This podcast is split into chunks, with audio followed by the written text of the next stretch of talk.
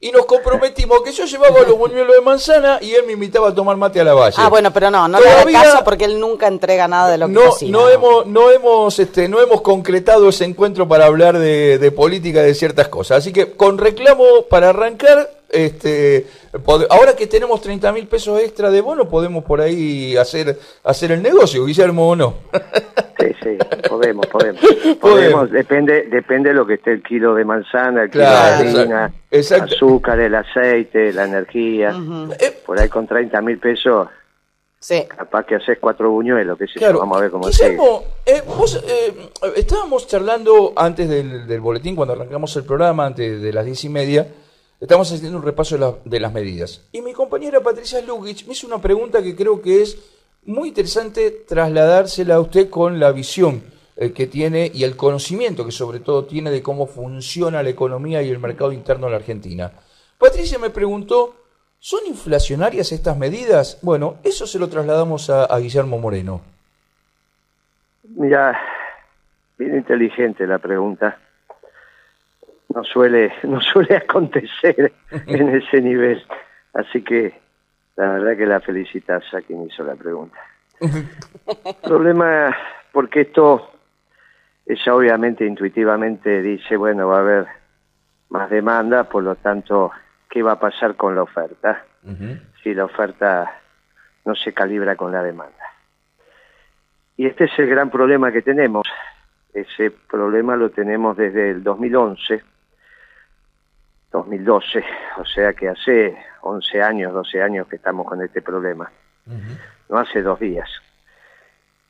Y esto entonces empieza a poner claridad sobre la situación, porque si hace 11, 12 años que tenemos el mismo problema, ¿dónde se originó esta situación? y entonces ya Macri y Alberto Fernández pasan a perder relevancia. Y esta es la realidad de la, del desarrollo económico argentino contemporáneo. A nosotros nos pasó en el gobierno, hablo en primera persona porque estaba ahí, lo que le pasó a Perón en el 52, en 1952 empezó a tener problemas de, de restricción externa. Es ese famoso general donde dice quién vio un dólar, para qué lo queremos, Sí. Que hizo el Congreso de la Productividad, que dijo cada argentino tiene que producir por lo menos lo que consume, por lo menos, dijo, ¿eh? lo que consume. Un, un Perón extraordinario. Es el Perón que hace los acuerdos petroleros con la California. Después se llamó la ESO, que los radicales tiran para atrás. Eh, ese Perón es el Perón maduro, el Perón sabio, el que habla de economía, el que dice un gobierno esclavo de un pueblo libre. Nosotros no somos estatistas, estamos tan lejos de los marxistas como de los liberales. Nos vuelve a pasar en el 2012. La solución de los economistas peronistas de aquel equipo es, muchachos, vamos a hacer un esfuerzo de productividad. Tenemos un problema muy serio, cambiemos el sesgo del modelo, en vez de ir por consumo, vayamos por oferta. Eso significa priorizar la inversión. Claro. Ganó Kicillof esa interna y devaluó irresponsablemente e innecesariamente. Y siguió por demanda. Después vino Macri, un cambio dentro del sistema, y siguió yendo por demanda, por eso se endeudó. Primero con los inversionistas extranjeros privados, después con los organismos multilaterales, ahí está el fondo. Y después viene Alberto, y sigue por demanda viene con una tontería mayúscula, esa de la teoría monetaria moderna, que podés emitir toda la plata que quieras, total no pasa nada. Estoy hablando los dos primeros años del gobierno, esa estupidez estaba en los diarios, venían eh, eh, economistas del mundo y explicaban que si Estados Unidos emitía, ¿por qué no iba a emitir la Argentina? Que el déficit fiscal no tiene importancia, y bla, bla, todas esas tonterías. Y mientras tanto Guzmán se endeudaba en el mercado interno con los famosos bonos. Ya se fue Guzmán y lo único que te quedaba era emitir. Y acá estamos. Siguen yendo por demanda. Por eso es tan inteligente la pregunta de esta, de quién la hizo. ¿eh? Porque se da cuenta que siguen yendo por demanda cuando el problema es de oferta. Por eso había que bajar los precios. Y- ¿Cómo haces vos para mejorar el salario real de los trabajadores sin necesidad de ir por demanda, bajando los precios. Tenías que bajar los precios de los productos básicos alimenticios. La carne del cuatro trasero, la, perdón, el cuarto delantero, la fruta y verdura, lo que, lo que corresponden al momento y que come el pueblo, obviamente. La papa, está bien, las papas, la batata, lo pesado, la cebolla, el ajo. Eso tenés que, bien. Y, y la fruta lo mismo, por eso hablábamos los buñuelos de manzana. Muy bien. Tenés que bajar los medicamentos y tenés que bajar los, los la energía. Guillermo. Todo al revés, todo al revés. Entonces, esto es una situación que va en la misma dirección cuando se inauguró el modelo este rentístico especulativo con la devaluación de Kicillof.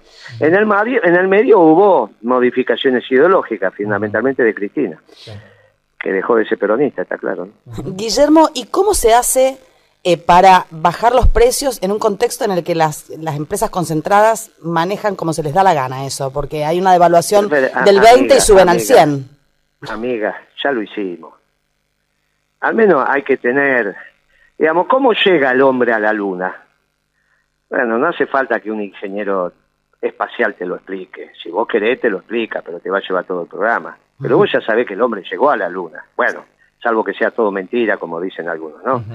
Pero el hombre ya llegó a la luna, ahora llegaron los indios. O sea, no vamos a entrar en los temas técnicos, ya lo hicimos. No es que vos me preguntás cómo se hace y estás hablando con mi ley que no sabes cómo va a aplicar su modelo porque nunca se aplicó en el mundo. Y por eso dice vamos a revolucionar la Argentina. Y está bien, y hasta si tiene los votos tiene derecho. Como nosotros vamos a tener derecho a hacer la contrarrevolución. Él quiere hacer una revolución, nosotros tenemos derecho a hacer una, dentro de la ley y el orden, ¿no? Naturalmente. Pero tenemos tenemos derecho a pensar la contrarrevolución, que es lo que tenemos que empezar a pensar. Ahora, Estás hablando conmigo, ya lo hicimos eso. Sí, sí, yo sé, por eso. bueno, ya, por eso, bueno, por le pregunto, claro. Ahora, eh, Guillermo... Claro, pero no, no, es necesario. El peronismo durante la década ganada lo hizo y eran los mismos, no sé qué concentrado que vos dijiste, qué sé yo. Yo lo único concentrado que conocía era la leche condensada. Pero bueno, condensada. empezaron a inventar un montón de palabras. Eh, que no tienen sentido. Ahora, Guillermo, eh, digo, está claro lo, lo, lo que plantea. Ahora, eh, también hay un desafío de construcción política para poder plantarse eh, y armar esa contrarrevolución, que hoy la contrarrevolución, por supuesto, no es bajar de Sierra Maestra, sino este, meterse con algunos actores y con algunos factores de poder y generar políticas eh, que... Más o menos eso, ¿eh? Tenés que revisar eso. yo, les digo humildemente, muchachos, terminen de poner las piezas de rompecabezas a las trompadas, ¿eh? Porque eso está bien para un pibe de un año, dos años. Vos le regalás el rompecabezas, agarra las piezas y las pone a las trompadas. Pero ya cuando tiene seis años, siete, empieza a pensar. Claro. Entonces, dejen, yo no, no me estoy enojando con vos, y no, esto, como, esto como un consejo de un padre, que ya tengo edad para ser tu padre.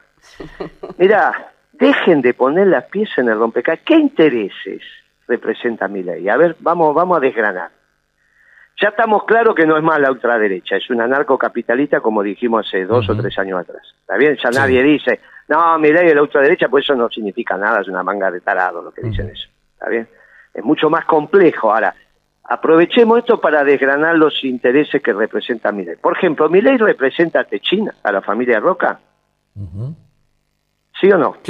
creeríamos, a esta altura ya es difícil de, decirlo, pero uno creería que no, ¿o sí? Claro que no, y no si va a abrir la economía y va a fundir a Techín. Por Muy supuesto. Bien. Sí, pero después va y lo aplauden, ese es el Sigamos, no, no, pero sigamos, sigamos, que es mucho más importante esto que estamos hablando. ¿Representa a Luar? No. Los inter... No, muy bien. ¿Representa los intereses de la industria? No. Muy bien. ¿Representa los intereses de los banqueros? Ahí te diría que sí. A ver, mirá la propuesta de mi ley. Agarro el balance del Banco Central, tengo activo y pasivo, como cualquier, como cualquier este, balance. En el pasivo tengo las LELIC. En el activo tengo unos bonos del Tesoro que son un pagadío. Sí. Entre eso lo que hicimos nosotros cuando pagamos la deuda con el fondo. Bueno, muy bien. Él lo que dice que esos bonos se los da a los bancos. Sí. Ah, no, no me digas y sí. porque los bancos tienen que darse vuelta y dárselo a las familias. Claro, bueno, sí, es lo que, eh, por, eso te digo sí, porque eso es lo que plantea mi ley. Los bancos, muy bien, los bancos nacionales se funden todos. Claro, sí. Galicia, Macro, etcétera, etcétera, están todos fundidos a los 15 días. O sea que eso de que representa a los bancos y vos decís sí, es raro. yo no lo digo, las decisiones que está tomando él. Muy bien. Eh, a ver, otro factor de poder. Representa el campo. El campo la va a pasar a zona núcleo, las economías regionales, ya que no, porque va a abrir la economía. Pero los sectores de la pampa húmeda no van a tener problemas, tienen un sector muy competitivo, van a poder seguir vendiendo soja, maíz, qué sé yo. Pero tiene que vos me digas que la sociedad rural va a estar chocha porque viene mi ley, tengo mi duda. Tengo mis dudas. Sobre todo si tienen una sequía, ¿no? Sigamos, sigamos, sigamos, sigamos. Eh, a, las empresas constructoras, Macri y compañía, suponiendo que estuviera Franco, Macri y Vigo. No, obviamente, ya dijo que no va a haber Ministerio de Obras Públicas. Muy va a volar bien, por y entonces, y entonces, ¿por qué decís con tu, que tu respuesta a lo que tenemos que hacer es repetir el, el esquema dentro de la caja que nos llevó a este desastre desde la devaluación de Kicillof para acá. ¿Por qué no somos capaces de parar un poco, pensar seriamente lo que está pasando? Porque si no pensamos seriamente lo que está pasando, no va a haber solución. Mi ley viene a hacer una revolución que nunca se hizo en el mundo, nunca. Es como Lenin cuando, cuando llega a Moscú. No había habido nunca una revolución roja, salvo esas comunas de París, una cosa muy menor. Bien, eh, hace una revolución. Mi ley viene a hacer una revolución y te lo dijo el día que ganó, a la noche, en un discurso hecho de puño y letra.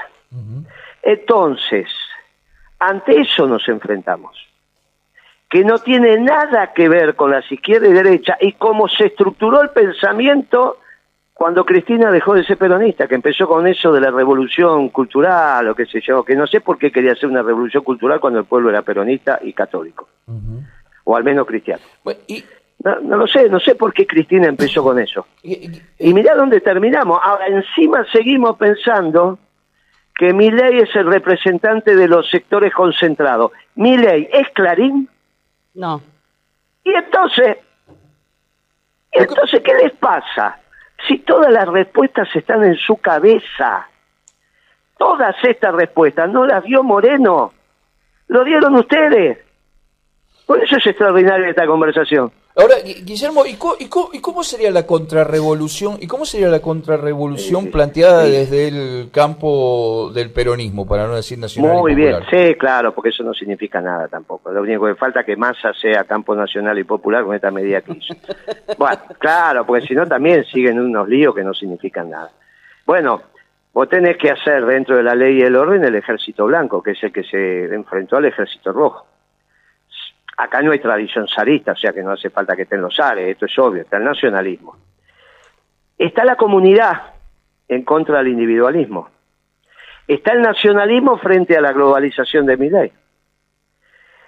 Esa contrarrevolución es muy profunda, tan profunda como la revolución que quiere hacer que quiere hacer mi ley. Es la doctrina de la escuela austríaca frente a la doctrina peronista.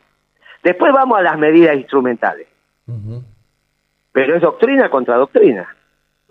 Es extraordinaria la Argentina que viene. En estos términos. Porque el peronismo es un hecho singular de la Argentina y lo de Milei también. No hay ningún antecedente en el mundo. No es que son, viste, no es que esto es Afganistán. Y vos decís, no, pero estos tipos qué economía hacen, no sé. Esto es distinto. Él tiene un conocimiento teórico que piensa que con eso abordó la realidad y si después la realidad no se da con su conocimiento teórico se va a deprimir. Porque no es un representante, no es un orgánico de los intereses concentrados. Uh -huh. Rafal. Empecemos en... Patricia Burrich o Larreta o Mel Coñán, sí lo eran. Pero no es esto. Por eso lo vota muy interesante quién lo está votando. ¿Lo están votando las urbes o lo están votando la periferia, miren? Están votando la periferia. Claro, lo terminó votando la periferia. contrariamente, a lo, contrariamente a lo que había ah, pasado dos años atrás, lo termina votando la periferia. Muy bien. Entonces te pregunto, ¿por qué siguen con los análisis absurdos de izquierda y derecha y de lo concentrado y todo eso? Porque lo dice quién. Muchacho, llegó la hora de pensar de vuelta lo que nos está pasando y está toda esta trayectoria que estuvimos haciendo todos estos años. Mi ley no es Trump. Trump es el peronismo, no es mi ley. Es exactamente al revés. Trump no es globalizador, destruyó la globalización, igual que Putin, igual que el Papa. Nosotros somos eso. No somos los globalizadores. No somos la Hillary Clinton ni Biden. Guillermo, ¿y usted? Eso, esos son los que se equivocaron en analizar lo que está pasando. Tendrán los votos, pero no tienen la verdad. Guillermo... Los que estamos más cerca del nacionalismo en el mundo somos los peronistas, no mi ley. Ahora, cuando vos decís que es anarcocapitalista, de ninguna manera puede ser Trump, porque no es anarcocapitalista Trump. No es. Ni Vox, ni la señora Meloni en Italia, ni Bolsonaro en España son anarcocapitalistas. Y ahora que Esto es una cosa distinta, ¿se entiende? Se entiende. y ahora, y ahora que usted y ahora que usted este está, digamos, eh, decidió este mm, eh, estar de este lado, digamos, de ese de esa situación, eh, ¿hay posibilidades de que estos planteos que usted está haciendo... ¿Cuál es este lado? ¿Cuál es este el, lado? El lado del... apoyar a Massa, Apoyar a Massa, apoyar a Massa. No, no, no, yo no estoy apoyando a Massa si Massa no baja la comida. Ah, no, no, no, no, no. Yo, yo hablé con Malena, le dije muy clarito. La única posibilidad que hay es que el peronismo irrumpa en el Ministerio de Economía. Y le dije, tienen 15 días para eso. Bueno, vamos a ver, si esta semana empiezan a bajar la comida, bueno, veremos. Si no bajan la comida, parecería ser que con esta medida que tomamos yo no veo ninguna de bajar la comida, ¿no? Bueno, me parece que no, que esto está terminado. Si para el fin de semana, lunes, martes que viene, no bajaron el precio de los cuartos delanteros, de, la carne bovina, ni se metieron con los alimentos, ni se metieron con la fruta y la verdura y con la energía, esto está terminado. Terminado. Vos te imaginas que con precios más altos que los que tenías el 11 de agosto, el viernes antes de la elección, que perdiste la elección, y ahora estás peor, pensás que tenés más votos es porque estás mirando otro canal. Eso está muy claro. Entonces yo fui y le dije, mire muchacho, o muchacha en este caso que me cayó muy bien. es, una, es, una, es una buena compañera. Sí, sí, es una compañera, pero bueno, no toma las decisiones. Le dije, mire, acá tiene que irrumpir la doctrina, la política económica y volver a la década ganada, a defender la mesa de los argentinos. Ahora, si no lo hacen, y no lo hicieron. Entonces la primera pregunta fue, ¿y esto será inflacionario? Y si no resolver el tema de oferta, obviamente que no lo vas a resolver en los próximos 45 días, pero al menos das una señal para dónde vas. Tenés que renegociar con el, acuerdo con el fondo. Muy bien, tenés que decir con precisión quién pone la plata. Acá si vos devaluás y subís la tasa de interés, está claro quién pone la plata para masa y compañía, ¿no? Por eso la, solución no puede ser esa. Y vos decís, no, mirá, pero ahora compenso porque no sé qué cosa y entonces, pero muchachos, ¿qué, están diciendo? Guillermo, eh, que suele venir seguido a Mendoza, ojalá que la próxima vez que, ande por, por Mendoza se pueda hacer una corrida en la radio y podamos charlar más, más tranquilos. Sí, claro, ¿Cómo, no. Lo hacemos con toda precisión. Yo, viste que tengo una casita en la base, así, que Mendoza Mendoza es de mis cariños también. Así, que con todo gusto Dale, vamos a andar por ahí, no, hay ningún inconveniente. Nos vamos, nos vamos a ir comunicando. Guillermo, gracias, eh, abrazo enorme. Un fuerte abrazo para todos los peronistas que nos están escuchando y para los otros también, no van a pensar que lo discriminamos. Para, todos. Como siempre, un placer charlar contigo. Gracias, Guillermo. Gracias.